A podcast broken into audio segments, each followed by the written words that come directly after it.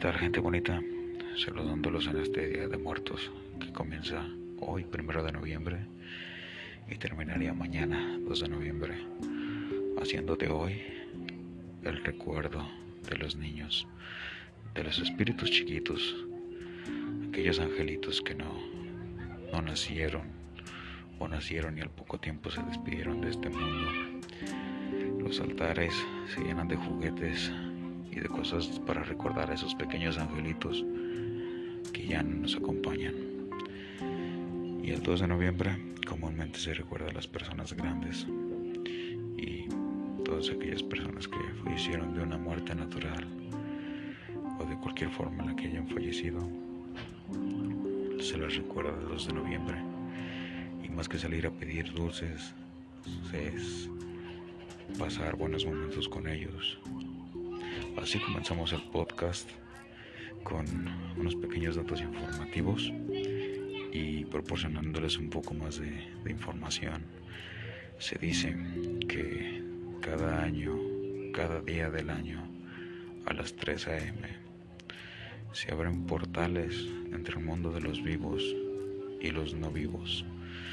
Estos portales ya sea que se presenten en ciertos puntos donde la actividad es un poco más recurrente o a través de sueños de cada persona donde espíritus se te manifestarán, ya sea con movimientos, con ruidos o con apariciones.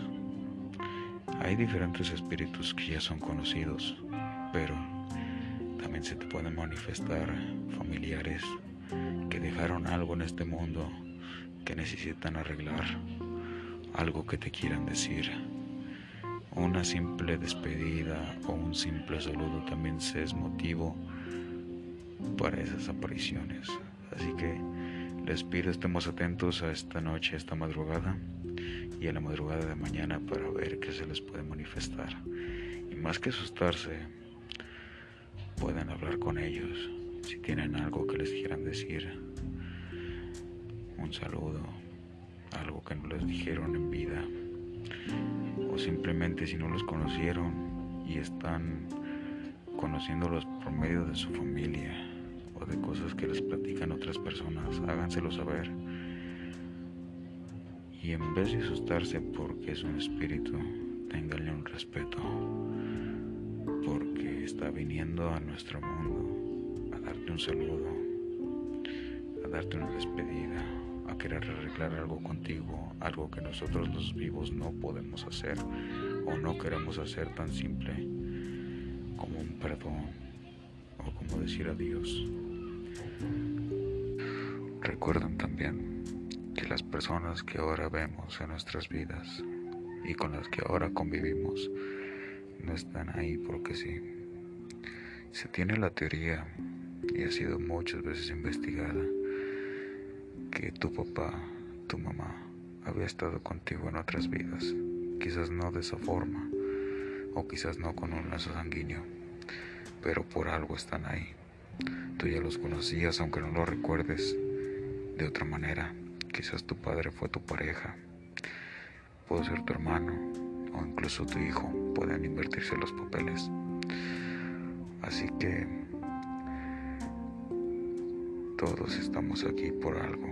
Hay una meta que debemos cumplir y hasta que no cumplamos esa meta no nos podemos ir tranquilos. Es por eso que muchas personas o muchos espíritus siguen rondando por este mundo de los vivos porque no cumplieron esa meta, porque simplemente no pudieron enmendar lo que hicieron, los errores que cometieron, o porque simplemente no se pudieron despedir de sus familiares como ellos quisieran. Y si te presentan algunas veces has escuchado a la tía que te dice que se le movió un plato, que se le cayó la cuchara y estaba sola.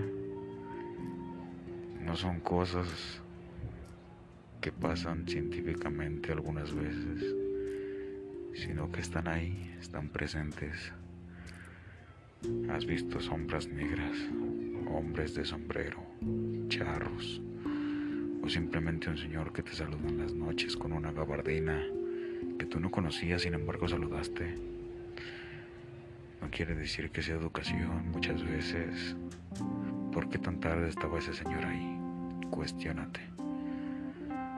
¿Por qué te saludó a ti si había pasado gente antes?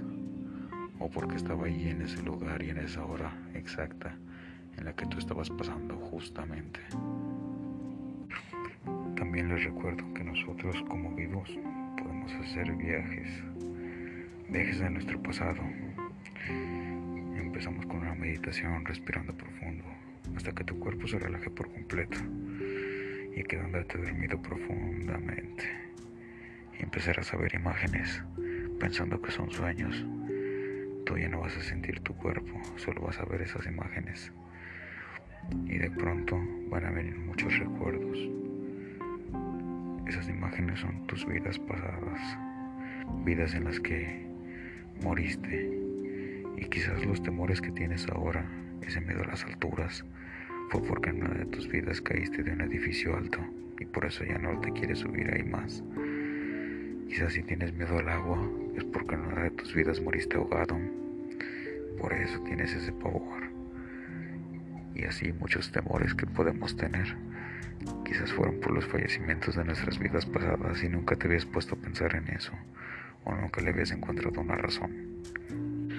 Bueno, sé que es un poco corto y a muchos les hubiera encantado escuchar un poco más de datos o más cosas. Sin embargo, hasta aquí llega este pequeño podcast que espero sea de su agrado y me despido, no sin antes desearle buenas noches.